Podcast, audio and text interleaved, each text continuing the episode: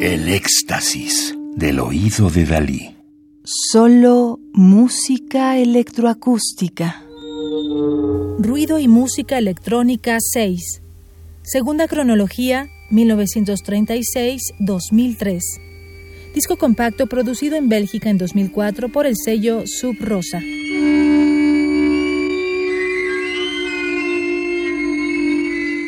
La obra que estamos escuchando, Quintet, de 1967-68, de 12 minutos de duración, de Hugh Davis, es una pieza de electrónica en vivo para cinco intérpretes, cinco micrófonos, un generador de onda cuadrada, una unidad de conmutación de cuatro canales, potenciómetros y seis altavoces. Es una grabación monofónica de un concierto de la agrupación colectiva Gentle Fire en 1969 de la que él formó parte. En cada rincón del espacio de actuación, un músico se para frente a un altavoz sosteniendo un micrófono conectado a él. Un quinto músico se sienta en o al frente de la audiencia, en una mesa con el equipo que incluye un micrófono y dos altavoces.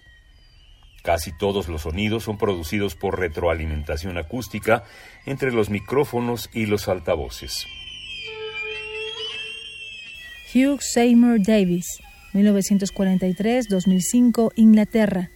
Musicólogo, compositor e inventor de instrumentos musicales experimentales.